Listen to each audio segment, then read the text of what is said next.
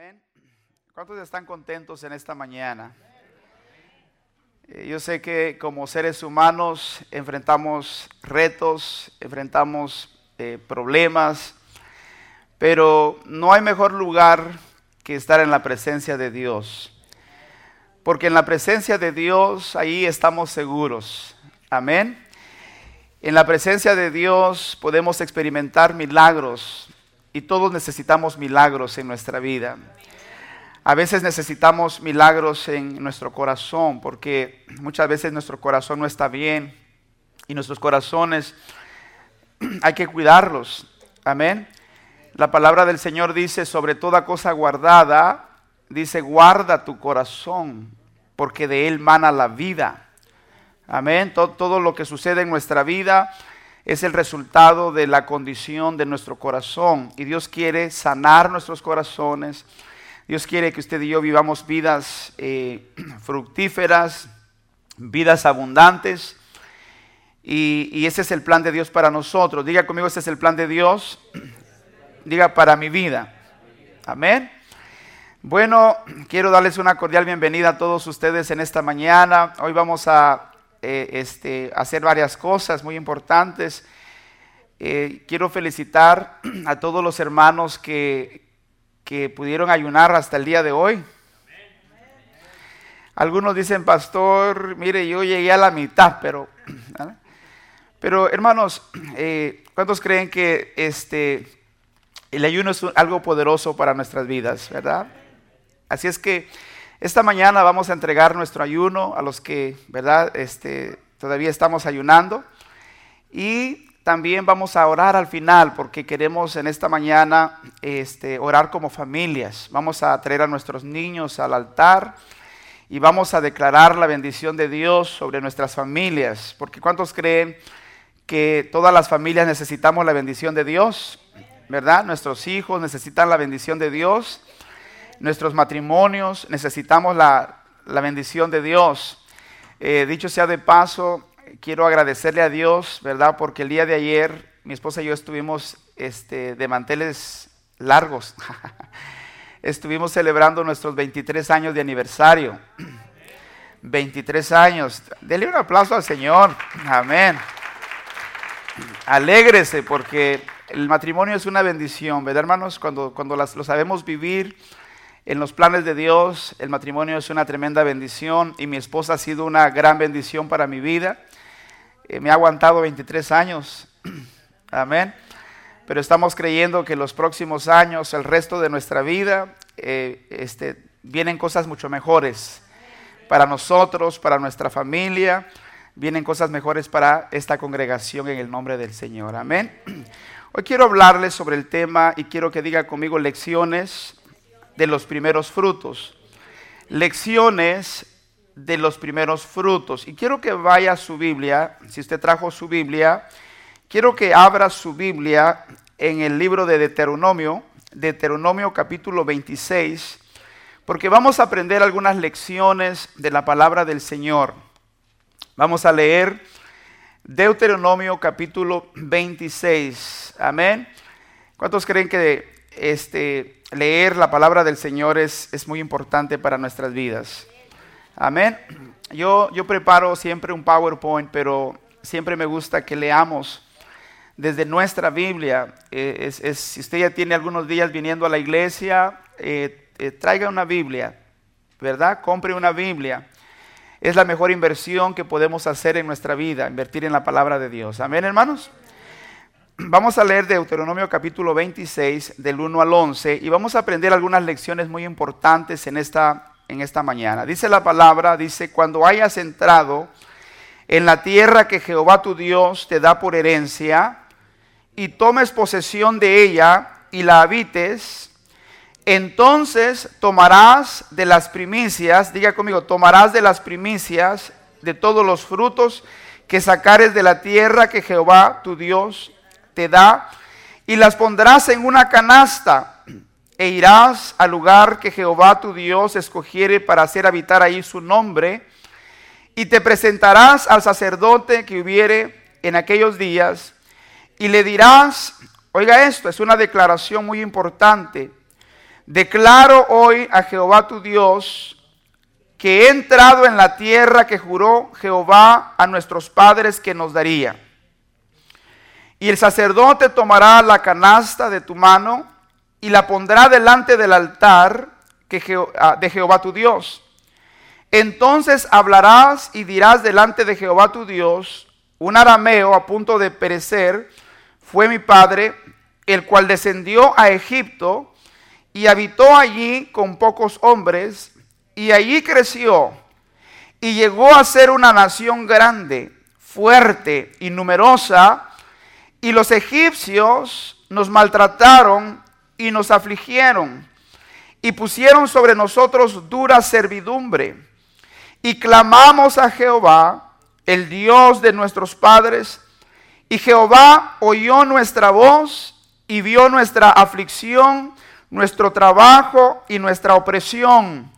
Y Jehová nos sacó de Egipto con mano fuerte, con brazo extendido, con grande espanto y con señales y con milagros. Y nos trajo a este lugar y nos dio esta tierra, tierra, diga conmigo tierra, que fluye leche y miel.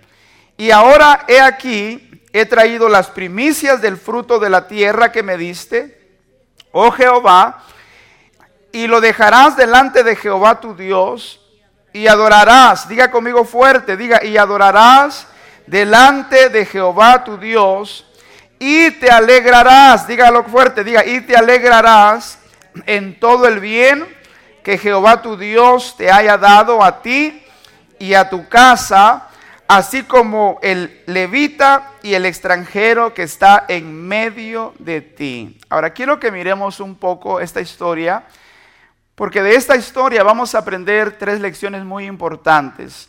Eh, la fiesta de, los, de las primicias era una fiesta muy importante para el pueblo de Israel. Ellos celebraban siete fiestas muy importantes y cada fiesta, nosotros sabemos que cada fiesta son fiestas simbólicas, eh, fiestas que tienen que ver, ¿verdad?, con, la obra de Cristo, ¿verdad?, en la cruz del Calvario, fiestas que tienen que ver eh, también ah, con la iglesia, porque, por ejemplo, la, la fiesta de Pentecostés es la fiesta de la cosecha, y, se recuerda usted que en el capítulo 2 del libro de los Hechos, eh, cuando estaban celebrando la, la fiesta de Pentecostés, dice la palabra del Señor que el Espíritu Santo vino sobre los 120 que estaban en el aposento alto y fueron llenos del Espíritu Santo. Y ahí comenzó la primera cosecha de la iglesia. Así es que ah, cuando Dios sacó el pueblo de Israel, Dios estableció leyes, estableció eh, mandamientos, estableció principios para que el pueblo de Dios viviera bajo esos principios. Así es que Dios requería una celebración de acción de gracias. Diga conmigo de acción de gracias.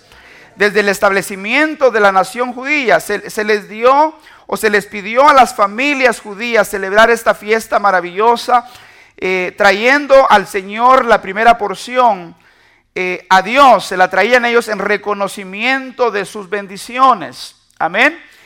¿Cuántos, ¿Cuántos creen que nuestro Dios es un Dios bueno que nos ha bendecido? Amén. Fíjese, le voy a decir algo porque esto es muy importante. Independientemente de, de la situación que usted pueda estar enfrentando en este día, si miramos hacia atrás y miramos todo lo que Dios ha hecho, ¿cuántos pueden dar testimonio que Dios ha sido bueno con nosotros? ¿Verdad que Dios ha sido bueno? Entonces cada vez que usted y yo venimos a este lugar y celebramos la presencia de Dios, tenemos que siempre traer un corazón agradecido. Tenemos que celebrar la presencia del Señor. Amén. A pesar de nuestras luchas, a pesar de, nuestros retos. Le voy a decir algo. Si usted tiene a Cristo en su corazón, usted es una persona más que bendecida. Amén. Porque tenemos a Cristo en nuestra vida. Entonces, vamos a aprender eh, tres lecciones. o la pregunta es, ¿qué lecciones aprendemos de los primeros frutos? Y la primera lección, hermanos, es una lección muy importante porque, diga conmigo, es un recordatorio de nuestra liberación. Es un recordatorio de nuestra liberación. ¿Cuántos son libres en Cristo? Amén. Somos libres en Cristo Jesús. Y, mire lo que dice dice esta historia que acabamos de leer en, los versículos del 5 al 9. Mire lo que dice, porque estamos aprendiendo de, la palabra de Dios. Y dice, entonces hablarás y dirás delante de Jehová tu Dios, un arameo a punto de perecer fue mi padre. Está hablando de Abraham. El cual descendió a Egipto, ¿verdad? Está hablando de, de Jacob. Y habitó ahí con pocos hombres y ahí creció y llegó a ser una nación grande, diga nación grande, fuerte y numerosa. Pero mire lo que pasó, y yo sé que usted conoce la historia del pueblo de Israel. Dice, y los egipcios nos maltrataron y nos afligieron y pusieron sobre nosotros dura servidumbre. Pero, pero luego dicen ellos, y clamamos a Jehová, el Dios de nuestros padres, y Jehová oyó nuestra voz Diga conmigo, Dios escucha mis oraciones. Amén. Y Él mira nuestros, nuestras aflicciones. No solamente Dios escucha, escucha, eh, no solamente Dios escucha nuestras oraciones, Dios también puede ver nuestras aflicciones. Y dice aquí, y vio nuestra aflicción, nuestro trabajo y nuestra opresión, y Jehová nos sacó, dígalo fuerte, diga, y Jehová nos sacó de Egipto con mano fuerte, con brazo extendido, con grande espanto y con señales y con milagros y nos trajo a este lugar y nos dio esta tierra, tierra que fluye leche y miel. Así es que cuando miramos la historia del pueblo de Israel, mis queridos hermanos, nosotros aprendemos grandes lecciones. Mire, el pueblo de Israel vivió tres etapas. Diga conmigo tres etapas. Déjenme explicarles estas tres etapas porque creo que son, eh, son etapas muy importantes y yo creo que algunos de nosotros nos podemos identificar en alguna de estas etapas. El pueblo de Israel, la primera etapa del pueblo de Israel fue la etapa de la esclavitud, diga la esclavitud. Como esclavos, el pueblo de Israel estaba siempre en necesidad, estaba siempre en, limitaciones, eh, no les alcanzaba para, vivir una vida eh, digna, sus hijos eran esclavos y acabamos de leer que los egipcios los tenían bajo una dura servidumbre, ellos eran esclavos, siempre estaban en necesidad, siempre estaban en problemas, porque eran esclavos. Amén. Pero luego Dios los saca a través de a través de Moisés, Dios los saca y los lleva por el desierto. Diga conmigo el desierto.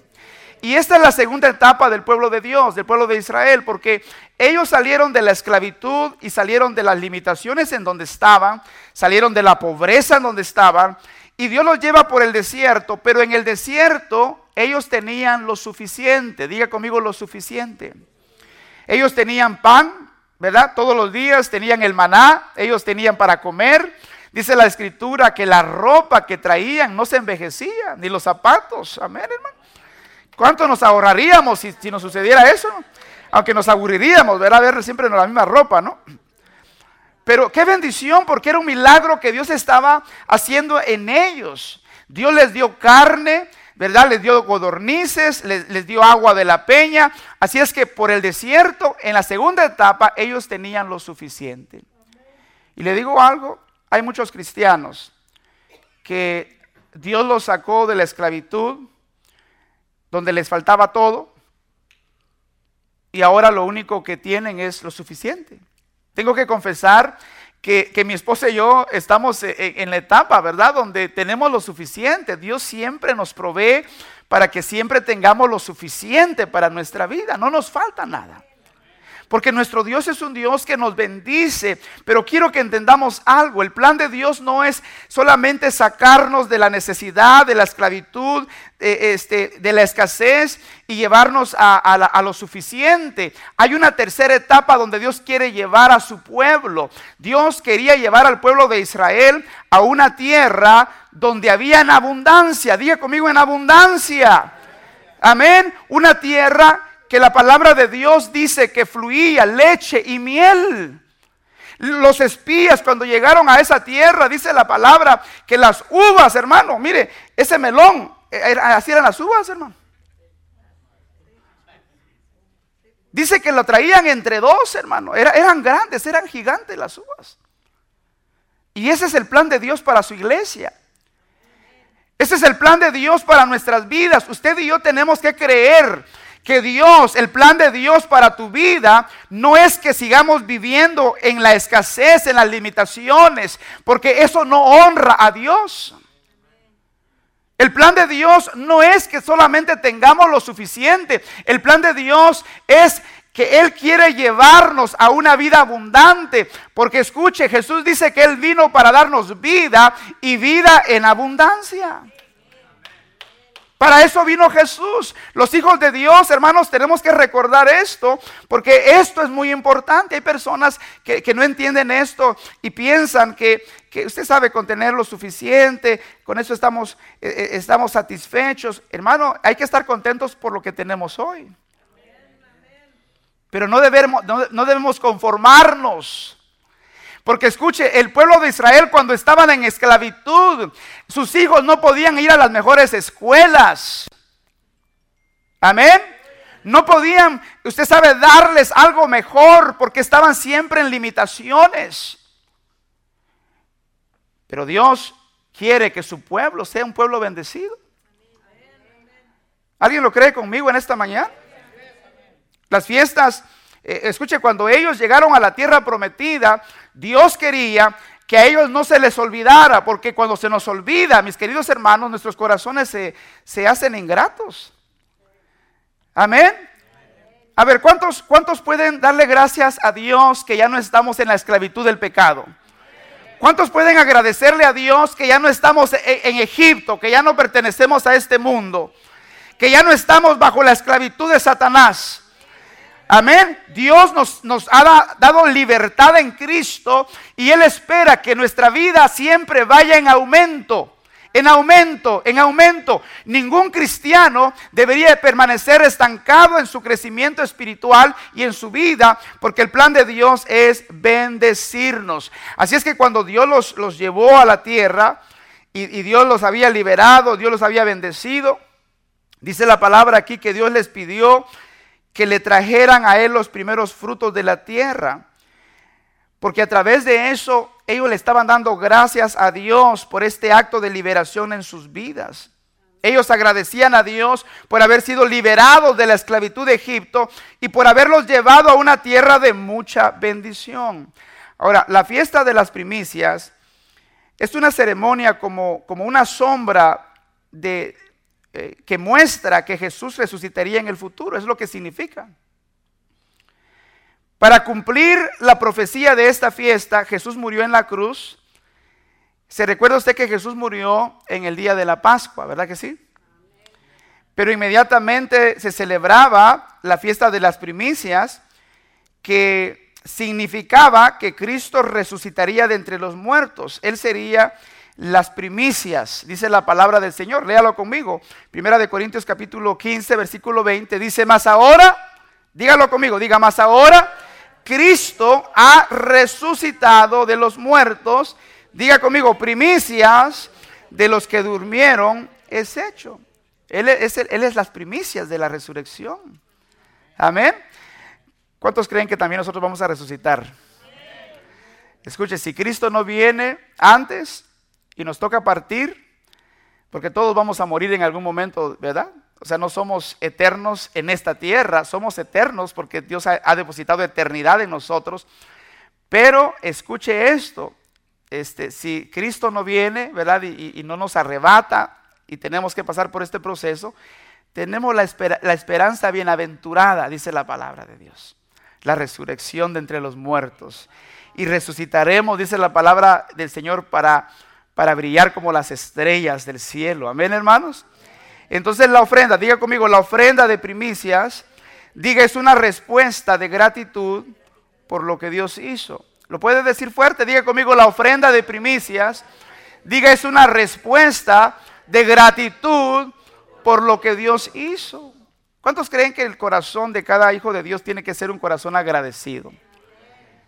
Tiene que ser un corazón agradecido, hermanos, porque E, e, eso es lo que Dios quiere ver de sus hijos, que tengamos una actitud de gratitud hacia Dios, hacia la iglesia, hacia la obra de Dios. Estamos agradecidos por el regalo de la salvación que Dios nos ha dado en Jesucristo. A ver una vez más, ¿alguien está agradecido por el regalo de la salvación? Porque es un regalo que se recibe a través de la fe. Es un regalo, no por obras para que nadie se gloríe. Mire lo que dice la palabra eh, en primera de Pedro capítulo 2 versículo 10. Leámoslo juntos. Dice, vosotros que en otro tiempo no erais pueblo, pero que ahora sois pueblo de Dios. Diga que en otro tiempo no habías alcanzado misericordia. Diga, pero ahora habéis alcanzado misericordia. A ver, ¿cuántos han alcanzado misericordia? Sonría pues. A ver, tiene una sonrisita la persona que está a su lado, porque escuche, una persona que ha alcanzado la misericordia de Dios, que ha recibido lo que no merecía, porque no merecíamos el favor de Dios, porque éramos pecadores, con P mayúscula, pecábamos hasta dormidos, éramos esclavos del pecado, estábamos atados a los vicios, algunos al alcoholismo, otros a las drogas, otros eh, en problemas este, sexuales y toda clase de pecados. Éramos esclavos del pecado. Satanás nos controlaba la vida.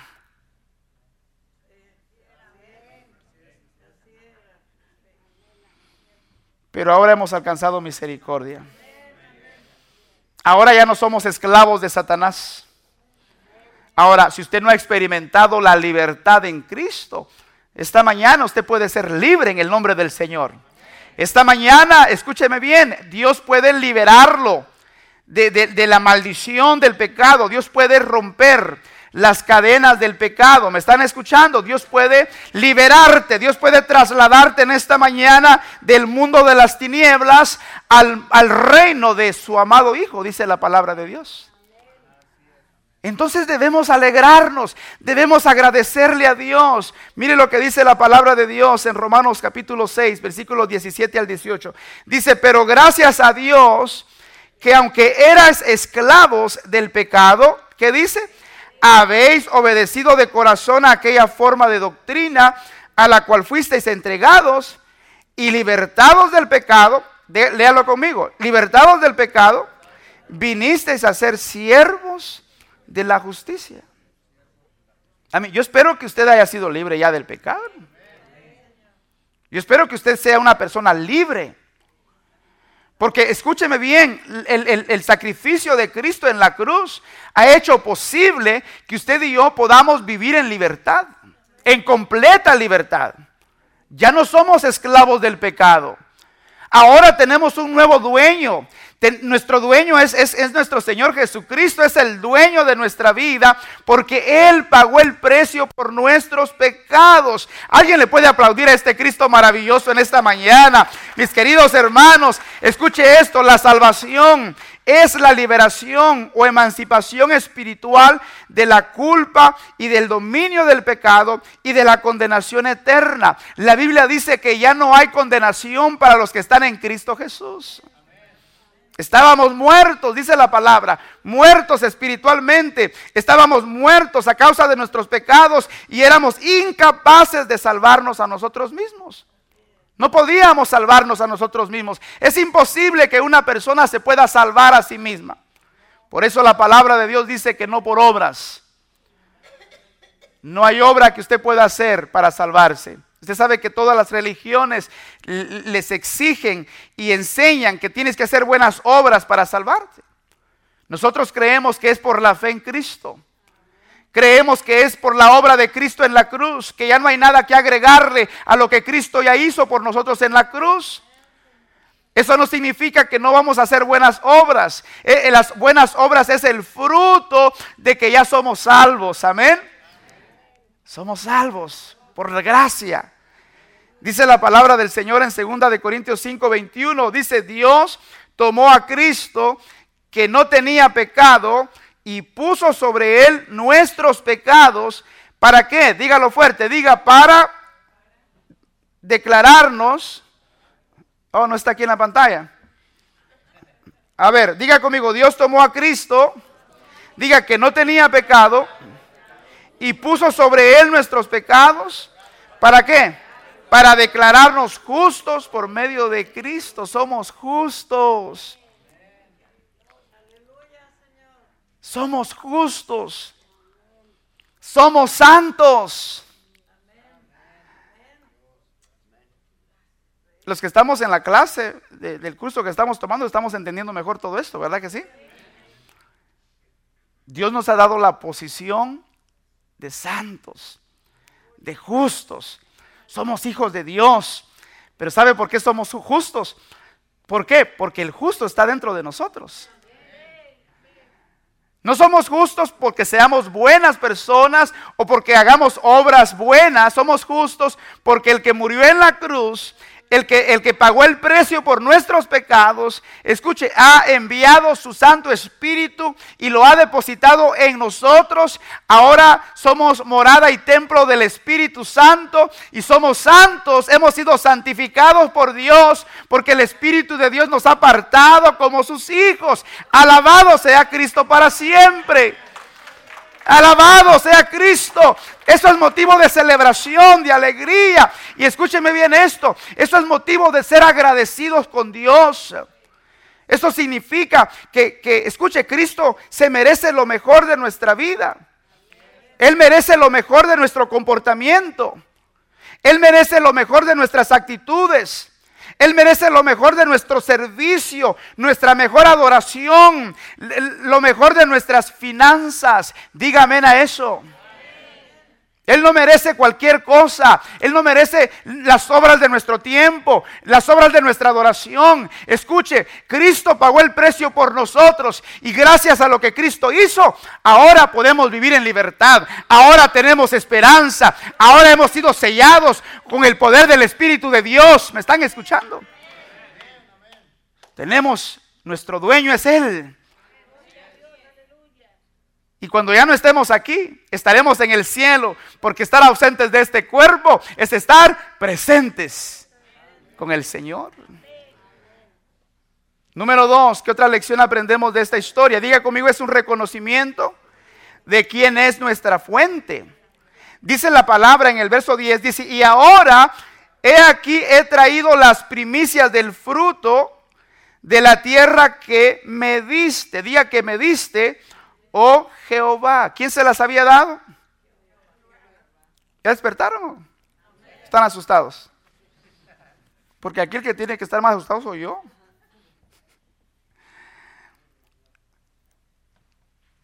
Léalo conmigo. Diga, y ahora he aquí, he traído las primicias del fruto de la tierra que me diste, oh Jehová. Fíjese que esta palabra he traído es muy importante. Porque a veces nosotros decimos, le doy al Señor. Nosotros no le damos nada al Señor, hermano. Le diéramos algo si nos perteneciera a nosotros. Pero escuche, cuando nosotros venimos al altar, la palabra de Dios dice en Malaquías, traed. No, le, no dice, denle al Señor sus diezmos, dice, traigan los diezmos al alfolí y hay alimento en mi casa. Pruébenme en esto, dice el Señor, y yo abriré las ventanas de los cielos y derramaré sobre vosotros bendición hasta que sobreabunde. Dice la palabra, traigan. Aquí dice, ahora he aquí, he traído las primicias. ¿Sabe lo que estamos haciendo, hermanos? En esta mañana, esto es lo que vamos a hacer.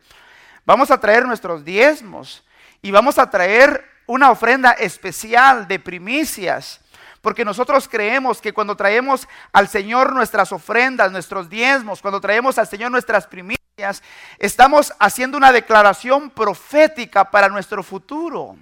Porque le estamos creyendo a Dios, estamos haciendo una declaración delante de Dios. Le estamos diciendo al Señor, Señor, nosotros no somos los dueños de esto. Hemos sido bendecidos y porque hemos sido bendecidos, te traemos de lo que tú nos has dado a nosotros. Así es que ellos cuando le traían las primicias a, Dios, estaban ellos este, recordando lo que Dios había hecho por ellos, ¿verdad? A liberarlos de la esclavitud y venían con gratitud en su corazón, pero también venían reconociendo que lo que tenían ahora era por la gracia de Dios, porque ellos eran esclavos antes, no tenían nada y Dios los sacó de la esclavitud, los trajo por el desierto y los introdujo a una tierra abundante. Amén. Nosotros de igual manera, mis queridos hermanos, tenemos que cambiar nuestra actitud acerca de darle a Dios, porque no le estamos dando nada, le estamos trayendo lo que a Él le pertenece. No, pastor, esto me ha costado a mí 40 horas de trabajo y, he sudado toda la semana para ganarme el, el pan de cada día. ¿Sabe lo que yo siempre les digo a ustedes? Porque esto es muy importante. Acuérdense que estamos aprendiendo. Cuando uno tiene entendimiento de la vida, mis queridos hermanos, uno es libre. Uno es libre. La razón por qué tú puedes levantarte cada mañana. La razón por qué tú puedes abrir tus ojos cada mañana y disfrutar del sol y a veces del frío, del calor. La razón por qué puedes escuchar, cantar los pajarillos es porque Dios te ha habilitado, Dios te ha dado el poder para hacerlo. ¿Sabía usted que Dios nos puede pedir la vida cuando Él quiere? Él es el dueño de nuestra vida. No, pastor, que yo soy el dueño de mi vida y hago lo que me da la gana. Escucha, Dios nos va a pedir cuentas por nuestra vida. Él es el que nos ha dado la vida. Y si estamos vivos si respiramos, si sudamos, es porque Dios nos da la fuerza para hacerlo. Por eso cuando venimos delante de Dios, escucha, esto es muy importante, hermanos, estamos poniendo nuestras prioridades en orden, le estamos diciendo a Dios, Señor, Tú eres el primero en mi vida. Cada vez que usted aparta el día domingo para estar aquí, para celebrar la presencia de Dios. Cada vez que usted trae sus diezmos, sus ofrendas. Y en esta mañana la ofrenda de primicias. Estamos haciendo una declaración. Señor, tú eres el primer lugar de mi vida. Tú eres el dueño de mi vida. ¿Y sabe lo que Dios hace? Dios nos bendice en abundancia. Porque Dios sabe, sabe, cuando el corazón es libre para darle a Dios, cuando nuestras prioridades están en orden, escuche, Dios no tiene problemas en darnos más. Porque Dios sabe que las cosas no se convertirán en nuestro Dios. No vamos a idolatrar las cosas materiales. Vamos a adorar al Dios que nos ha dado todas las cosas. Diga conmigo, diga conmigo esto. Diga la ofrenda de primeros frutos. Diga, es una ofrenda que refleja nuestra expectativa de una gran cosecha financiera. Yo no sé usted, pero yo quiero ser bendecido económicamente. Algunos tienen miedo, mira, hasta decir amén, porque piensan que es pecado. Le digo algo, la, razón por qué hay mucha gente, la razón por qué mucha gente no, no viene a adorar a Dios, la razón por qué mucha gente, escuche, eh, eh, pone a Dios en segundo término, es porque está ahorita trabajando, sábado y domingo. Está, está trabajando con sus propias fuerzas.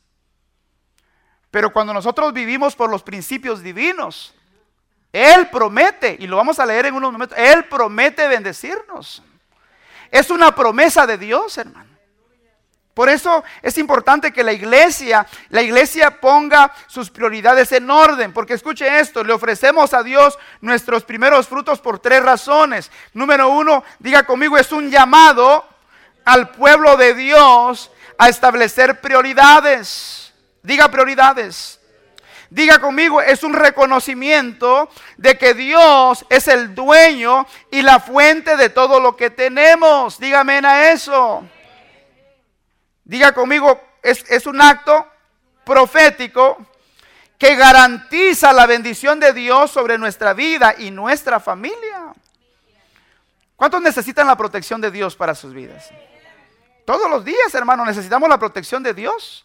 Amén. Mire lo que dice Proverbios 3 del 9 al 10. Dice, honra a Jehová con tus bienes y con las primicias de todos tus frutos y, mire la promesa, dice, y serán llenos tus graneros con abundancia y tus lagares rebosarán de mosto. ¿Cuántos quieren esto para su vida?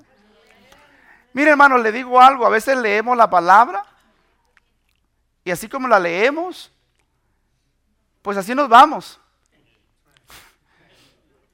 O sea, lo leímos, pero leerlo no es suficiente. Tenemos que creerle a Dios, hermano. Porque yo no les estoy hablando mis palabras, estoy dando lo que la palabra de Dios dice. Traigan. Aquí está otra vez, honra. Estamos honrando a Dios cuando le traemos nuestra vida, cuando le damos nuestro servicio, cuando le traemos nuestras primicias, cuando le decimos al Señor, mira Señor, gracias, aquí te traigo de las bendiciones que tú me has dado. Y sabe lo que hace Dios, dice Dios, la promesa de Dios dice, y serán llenos tus graneros. Pastor, pero yo no tengo graneros en la casa. Pero tiene una cuenta de banco, ¿no?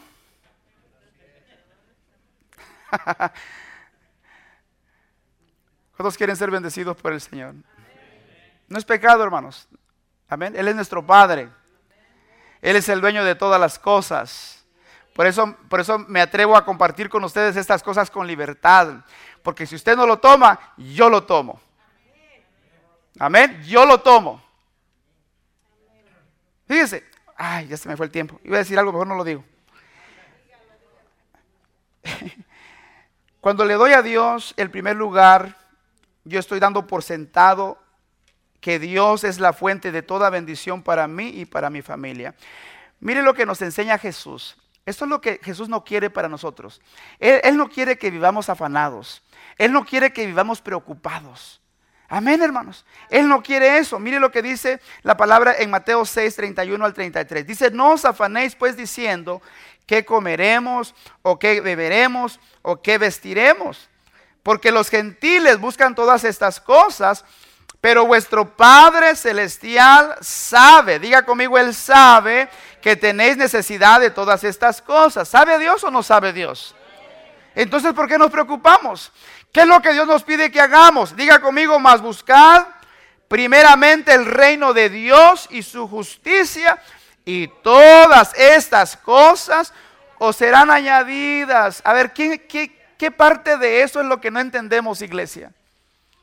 ¿Por qué estar afanados? ¿Por qué estar preocupados? Si escuche, Él es nuestro Padre, diga Él es mi Padre. Él es el Dios, el dueño de todas las cosas. Dice la palabra que es, Él es el dueño del oro y de la plata. ¿Cuántos necesitan oro y plata? Se asustan algunos, pero está bien. Dios nos está despertando en esta mañana, hermanos, nuestra fe. Tenemos que creer. ¿Verdad que muchas de las preocupaciones de la iglesia son las finanzas? Y hay personas que se sientan a pelear en contra de estas enseñanzas y por eso nunca prosperan en su vida. Pero yo quiero ser próspero, hermano. Porque si yo soy próspero económicamente, puedo invertir más en el reino. Podemos comprar un edificio nuevo para la gloria de Dios. Podemos levantar ministerios para bendecir a las personas necesitadas. Ese es el plan de Dios, que la iglesia se convierta en una herramienta, en un recurso para bendecir al mundo. Y que no estemos poniendo nuestra confianza en el sistema caído, en bancarrota, sino en el sistema de Dios. Eh, estamos ya en el reino de Dios, pero seguimos operando en el reino de las tinieblas. Seguimos operando en el sistema eh, caído del mundo. Porque seguimos poniendo nuestra confianza en nuestros negocios, en nuestros trabajos y no en Dios. Nuestra mente, nuestra manera de ver la vida tiene que cambiar. Como hijos de Dios, usted puede decir, ¿sabe qué, pastor? No estoy donde quisiera estar, pero sé que nuestro Dios es poderoso y la palabra de Dios dice que Él es poderoso para hacer mucho más abundantemente de lo que pedimos o entendemos según el poder que actúa en nosotros. Según la fe que está en nosotros. Muy importante, hermano. Voy a decir lo que iba a decir porque tengo que decirlo. A veces mi esposa me mira y me hace... no se crea, pero tengo que decirlo, mire. Usted sabe que hay muchos medios de comunicación hoy día que están contaminando la mente de la gente. Y cuando se trata de estos temas, a veces la gente no tiene entendimiento de esto. Y la gente pelea de estas cosas. Y hay una, hay una ¿cómo se diría? Hay, una, un concepto equivocado que se tiene que romper de nuestras mentes. Yo a veces he leído eh, en los medios sociales, he leído que dice, si tu pastor está prosperando y tú no estás prosperando, algo no está bien ahí. Y la gente dice, amén. Entonces comienzan a ver al pastor como que es ladrón, se está haciendo rico de los diezmos y de las ofrendas, aunque no digan amén. Esa, es la mentalidad, escuche, de mucha gente. Yo le estaba diciendo a mi esposa, le decía, ¿cómo es posible que la gente pueda pensar en esto? Si el pastor le está creyendo a Dios y Dios le está prosperando, escuche, y el pastor está enseñando la palabra, no es culpa del pastor que la iglesia no obedezca la palabra. El pastor no tiene que vivir en pobreza porque parte de la iglesia que no entiende esto está en pobreza y no cree en esto. Si yo creo en la palabra de Dios, escuche, Dios me va a bendecir a mí. Si usted cree en la palabra de Dios, Dios lo va a bendecir a usted y lo va a prosperar. Así es que cuando usted lea eso, diga, oh, ya entendí, eso no es cierto. Porque si el pastor está obedeciendo, Dios lo está bendiciendo. A los desobedientes les está yendo mal, pues. Tenía que sacarlo, hermano. Lo dije. Dele un aplauso al Señor en esta mañana. Gloria a Cristo, amén. Amén, gloria al Señor. Quiero terminar con esto. Diga conmigo, es un acto de adoración y celebración a Dios. Hermanos, en los versículos del 10 al 11 dice, y ahora aquí he traído las primicias del fruto de la tierra que me diste, oh Jehová, y lo dejarás delante de Jehová tu Dios. Y leja conmigo esta parte, diga, y adorarás delante de Jehová tu Dios. ¿Qué vamos a hacer? Diga, vamos a adorar. Y luego mire, y te alegrarás, diga conmigo, y te alegrarás en todo el bien que Jehová tu Dios te haya dado, y a ti y a tu casa, así como a Levita y al extranjero que está en medio de ti. Mis queridos hermanos, tenemos que adorar a Dios. Amén, hermanos, porque Dios recibe todo aquello que lo damos de verdad con la motivación correcta, cuando estamos adorando, lo estamos honrando a Dios. Eh, escuche, todos hemos sido bendecidos por el Señor. Amén. Dios espera que le adoremos con nuestras ofrendas y nos regocijemos por todo el bien que nos ha dado. No vamos a venir al altar con caras largas. No vamos a venir al altar para que diciendo, oh, para que no digan, ahí está. No vamos a venir así, no quédese con su dinero. Escuche, Dios no necesita de nuestro dinero, nosotros necesitamos de la bendición de Él. Pero si vamos a venir, vamos a venir con nuestros hijos y le vamos a decir, hijos, nuestros hijos van a ver y vamos a, declarar la palabra. Éramos esclavos del pecado, ahora somos libres, amén. Dios nos ha bendecido grandemente y ahora estamos adorando y estamos celebrando la presencia de nuestro Dios. Dice el Salmo 9 del 1 al 2, te alabaré, oh Jehová, con todo mi corazón. Contaré todas tus maravillas.